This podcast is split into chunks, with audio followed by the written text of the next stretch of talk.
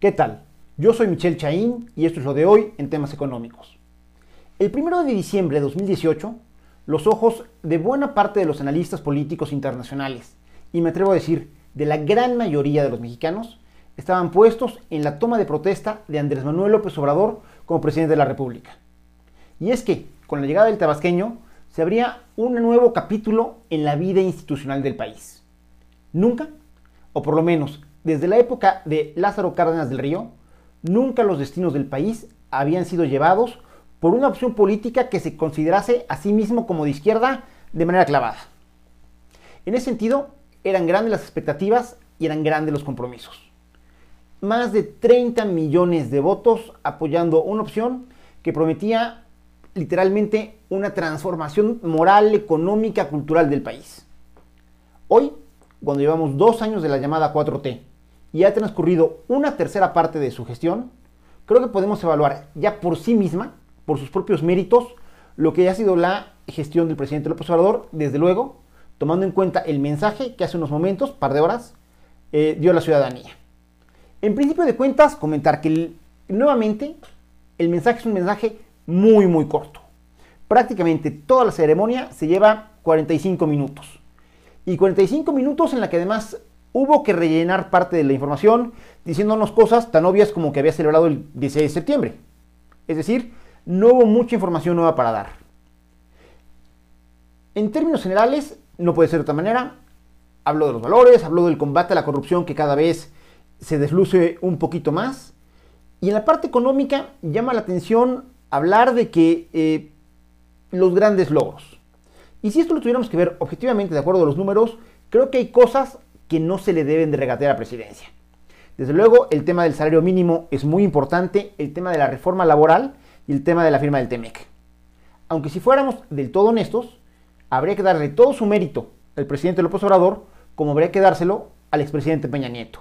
Y es que los tres temas comenzaron a cocinarse durante la administración de Peña Nieto y fue ya en la administración del presidente López Obrador cuando pudieron culminarse.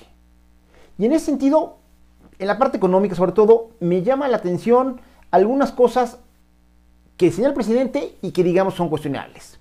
Lo primero tiene que ver, y aquí sí es de llamar la atención, cuando nos dice que la parte económica de este 2020 fue menos dolorosa que la parte de la pandemia.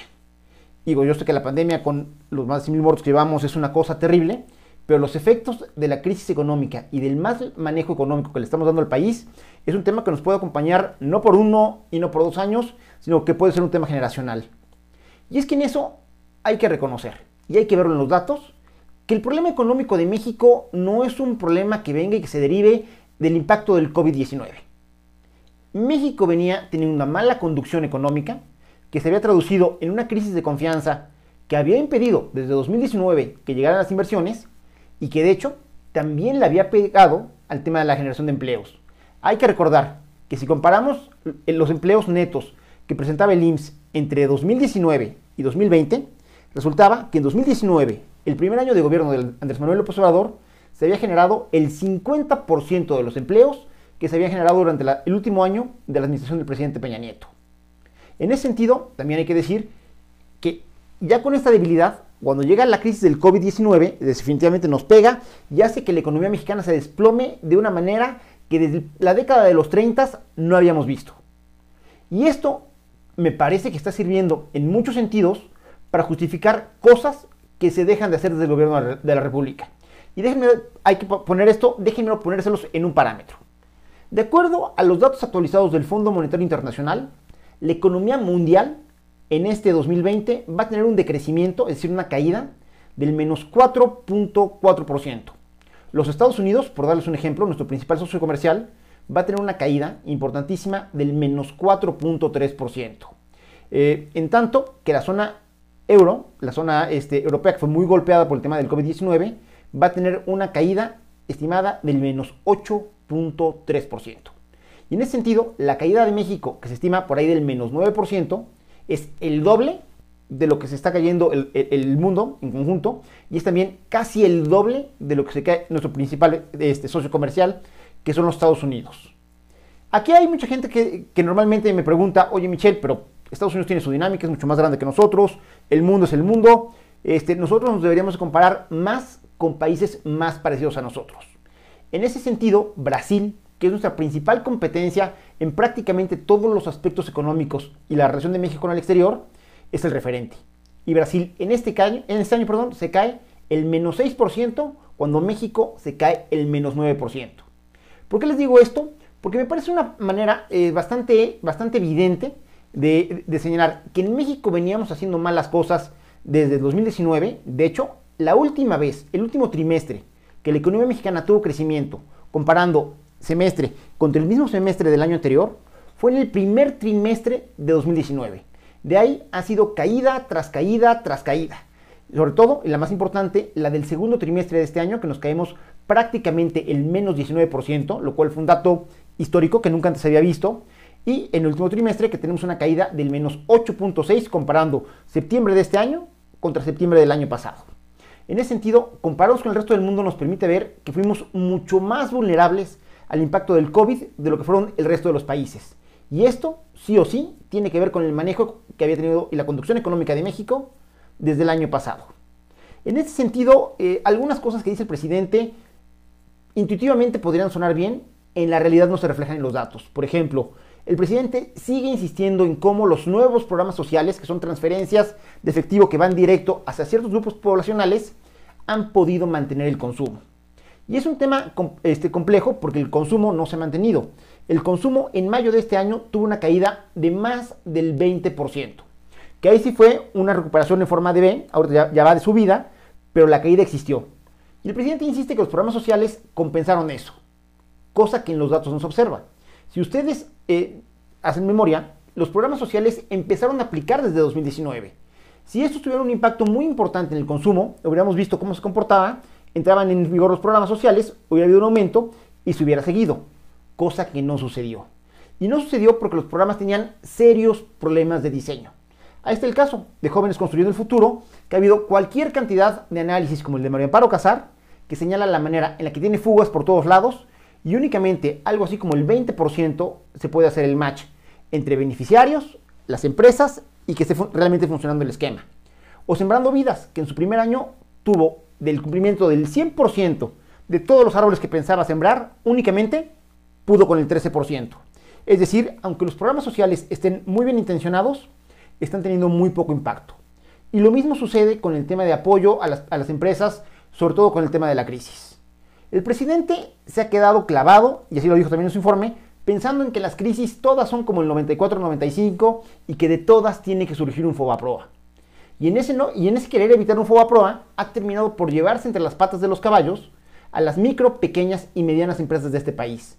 Porque hay que recordar que la crisis de desempleo que tenemos hoy en día no es porque haya cerrado una fábrica grandotota y haya despedido a mil o a cien mil personas, no. Lo que ha habido ha sido millones de pequeñas empresas que han tenido que cerrar y cada una de esas micro y pequeñas empresas que ha cerrado tenía de a dos, de a tres, de a cuatro empleados y eso está generando la crisis de desempleo que estamos eh, sufriendo ahora y que vamos a ver. Pero en el tema de los apoyos, como decía el presidente, la verdad es que no se ven. Dice por una parte que ha habido apoyos directos a este, al consumo, ya vimos que no ha pesado. Dice como apoyo que se adelantaron los pagos de los apoyos a los adultos mayores, lo cual es algo que de cualquier manera tenía que desenvengar el, gobierno. Ha dicho que se mantuvieron los apoyos eh, a, los pescadores, que han mantenido las becas. También, todo eso es inercial. Lo que sí nos dice es que hubo 2.750.000 microcréditos o créditos pequeños para este, empresas y vivienda. Es decir, de los 2.750.000 créditos que se dieron, no todos fueron para empresa. Y es un dato muy importante porque en México, de acuerdo al último eh, dato que nos da el INEGI, en México existen poco más de 4 millones de micro, pequeñas y medianas empresas. De tal manera que si tú nada más diste 2.750.000 crédito, ya habías dejado 1.250.000 empresas volando. Y si ahí le tienes que quitar todos los créditos que no fueron para las, eh, para las empresas, sino para temas de vivienda, resulta que acabaste eh, apoyando a una franja muy delgadita, por ahí de la mitad, de las micro y pequeñas empresas que tenían registrados. Es decir, en México prácticamente el gobierno federal prácticamente no se dio o no soltó otros compromisos que tenía para poder apoyar a las, a las empresas y esto explica por qué el problema de desempleo. En su momento no los cuidamos, tuvieron que cerrar y al momento de cerrar empezaron a generar este desempleo. Y ahí va otro de los datos polémicos que comentó el presidente. Dijo que para marzo, él estima que para marzo del 2021, que ya hayamos recuperado todos los empleos que se perdieron, lo cual luce sumamente complicado. Y luce sumamente complicado porque además de que cuantitativamente se perdió una gran cantidad de empleos, por ahí de entre se estima de acuerdo a los datos de la INEGI que sean por ahí de 14 millones, lo que estamos viendo es que los que se están recuperando cualitativamente son diferentes. ¿Y a qué me refiero? A que buena parte de los empleos que se perdieron por el cierre de las empresas eran empleos formales, con todas las prestaciones de ley. Y lo que estamos viendo crecer en esta recuperación, en este rebote que se empezaba a dar de la actividad económica que esperemos se consolide en una, en una recuperación, son empleos de otra naturaleza. Son empleos informales y son empleos que muchas veces caen en la categoría de subocupación. La subocupación son aquellas personas que trabajan, le chambean, les pagan, pero con lo que les paga no les alcanza para vivir. De tal manera que están activamente o trabajando en otra cosa o buscando una segunda fuente de ingresos. En términos generales, la población dispuesta a, trabajar mayor de 15 años pasó del 60.4 de la población al 55.5. La informalidad del 65.5 al 54.2, estoy hablando septiembre contra septiembre para hacerlo comparable. La subocupación, que es esta categoría que les decía, pasó del 7.8% al 17%. Eso significa que debe haber 4.4 millones de mexicanos en esta condición de subocupación en septiembre de este año ya eran 8.7 millones. La desocupación también aumentó. En septiembre del año pasado teníamos una tasa del 3.7%. Septiembre de este año tenemos una tasa del 5.1%. Eso significa que pasamos de 2.1 millones de mexicanos que no pudieron hacerse de ningún ingreso, porque hay que recordar que eso es ocupación, no desempleo, a 2.8 millones de mexicanos, a pesar de que ya había recuperación en el empleo, que siguen sin encontrar cómo ganarse la vida. En ese sentido, la brecha laboral que toma en cuenta la población no económicamente activa, pero que si le ofrecieran empleo estaría dispuesto a contratarse, eh, la subocupación, el desempleo este, y la informalidad, vemos que esta eh, brecha laboral pasó de 12.4 millones de mexicanos en septiembre del año pasado a 22.3 millones de mexicanos este año, lo cual si lo multiplicamos por 3, que es el promedio de la familia, estaríamos hablando de la mitad de la población. De tal manera que se ve muy complicado como para marzo, como anunciara hoy el presidente, se pudiera compensar lo que se ha perdido. Y eso, ojo, sin tomar en cuenta los 2 millones de empleos que dijo el presidente en su intervención del 6 de abril que se iban a generar. Uno de los datos que ya no es económico, pero que sí impacta en lo económico que señalará el presidente López Obrador y que llama la atención es insistir en que hay una disminución en cuanto a los crímenes en general y que se están dando menos homicidios. El tema de menos homicidios, no sé de dónde lo sacó, no sé quién se lo pasó, pero de verdad es falso, falso, falso de toda falsedad. En el 2019 tuvimos 37.315 homicidios, de acuerdo al Consejo Nacional de Seguridad Pública, que ya depurándolo, el INEGI lo deja en 36.661. El 2018, el INEGI reporta 36.685. El 2017, es decir, yéndonos un poco más para atrás, eran 32 mil, en 2016 24 mil, en el 2015 20 mil, en el 2014 20 mil, 2013 23 mil. Es decir, si tomamos el, listado de los homicidios dolosos de los, desde el 2010 para acá, por mucho, los años más violentos han sido 2018, 2019 y en 2020 se estima que desafortunadamente vamos a romper la barrera de los 40 mil homicidios en un, en un año. Es decir, no hay manera de sostener que los homicidios se están reduciendo en México. Y por el otro, respecto al resto de los, crímenes, sí, desde luego han bajado, pero han bajado porque dada la sana distancia y este, y este, este decisión de quedarnos en nuestras casas para evitar las incidencias de contagios, pues simple y sencillamente hubo menos oportunidad de salir a la calle. Y si no sales a la calle, pues tienes menos chance de que de asalten en el transporte público. Y tienes menos chance de que haya robo casa habitación porque estás guardadito en tu casa y tienes menos chance por lo mismo de que haya robo transcendente. Es decir, buena parte de las reducciones que se están anunciando en materia de seguridad en realidad son consecuencia de la pandemia y hay que entenderlo así. Desafortunadamente el gobierno federal está queriendo echar las campanas al vuelo. Otro tema, volviendo a los temas económicos que preocupan, es la inversión. Lo hemos comentado cualquier cantidad de veces. Eh, si vemos cómo se ha comportado la inversión fija bruta que es el gasto efectivo en construcción, maquinaria y equipos, es decir, la inversión que realmente se realiza y que realmente genera nuevos espacios físicos para que la gente se emplee, esa, el único mes que ha tenido un signo positivo comparando el mes con el mismo mes del año anterior, fue en enero de 2019. Es decir, llevamos, vamos para los dos años que de manera consistente estamos reduciendo lo que se invierte en México y el dato último que tenemos disponible, que es el de julio, nos habla de un menos 21% respecto al año pasado. Lo cual es un dato importante porque lo que tú inviertes hoy se refleja en los empleos que puedes dar el día de mañana. De tal manera que si tenemos empresas cerradas, falta de inversión y mucha gente desempleada, posiblemente estemos haciendo un cóctel perfecto para complicarnos la vida. Y ya para finalizar, algunos, algunas puntualizaciones de cosas que dijo el presidente que no dejan de llamar la atención. Eh, señala que no hay conflictos con otros países. Bueno, pues habría que tomar en cuenta el que estamos generando eh, por un capricho personal al no querer reconocer y no querer felicitar al presidente electo de los Estados Unidos, Joe Biden, que además es alguien con quien vamos a tener que estar trabajando de manera constante como país los próximos cuatro años, además del mal, pero muy mal sabor de boca que dejara Rocío Nale eh, con los países exportadores de petróleo. Es decir, no tenemos conflictos abiertos, pero sí tenemos un desgaste muy acelerado del posicionamiento de México en el contexto internacional. Eh, señala que no se han violado los derechos humanos de migrantes. Habría que ver qué dicen organismos internacionales de todo lo que sucedió con las eh, caravanas migrantes que este año quisieron entrar por México para llegar a los Estados Unidos. Eh, de manera curiosa, el presidente dice que no hay apagones en el país. Y digo cosa curiosa porque ese, ese es precisamente el argumento que utilizara en su momento la secretaria de Energía, Rocío para tratar de justificar esta campaña absurda que ha emprendido contra los privados que están generando energía eléctrica por fuentes, este, eh, por fuentes eh, eólicas y fotovoltaicas, es decir, mediante energías limpias. Según lo que dijeron en su momento Nale, se estaban generando apagones, que por los hospitales podían poner en riesgo la vida de los pacientes del COVID-19. Cosa que eso era absurdo. Y que ahora el presidente nos confirma qué tan absurdo es el, argumento de la Secretaría de Energía. Otra cosa que informa el presidente, que también es curiosa, es que dice que se solucionó el problema de desabasto por el combate al huachicol.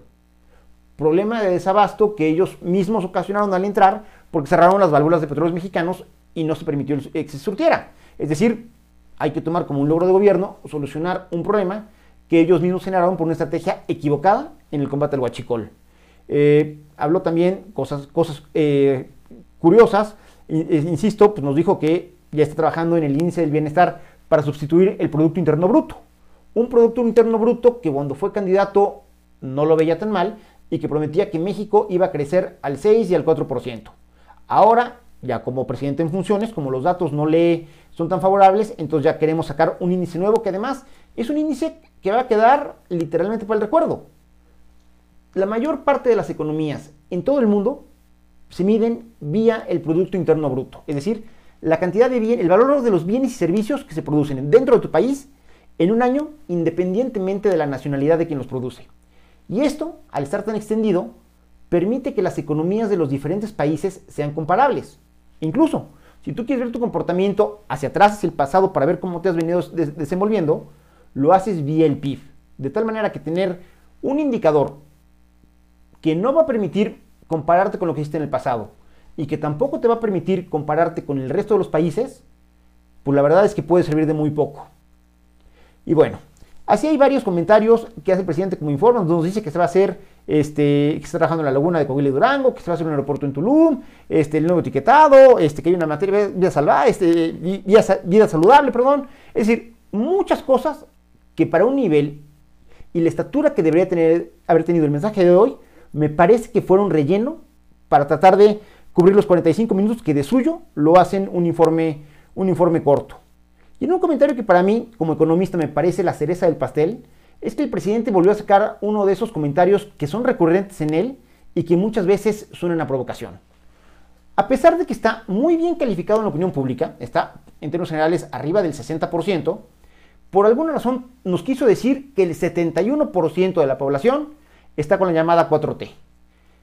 Y para tratar de justificarlo, dijo que como siempre, él tenía otros datos. Cualquier estudiante de economía sabe que uno de los supuestos para que el modelo de oferta y demanda funcione es que haya, es que haya información simétrica. Es decir, que las diferentes partes el oferente y el demandante, compartan la misma información. Si no comparten la, la misma información, el mercado sigue funcionando, pero lo hace de manera menos eficiente. Y el mercado lo que nos da es eficiencia y eficacia. Si le quitamos eso, nos quedamos con la parte mala, que es que socialmente es insensible. De tal manera que si es verdad que el presidente tiene otros datos, y esos otros datos son mejores que lo que nosotros como agentes económicos, como ciudadanos tenemos, es que adrede está, trabajando, está dejando que manejemos información inadecuada, lo cual se está reflejando en ineficiencia económica para el país. Ahora entiendo por qué no quiero a los economistas. Yo soy Michelle Chaín y eso es lo de hoy.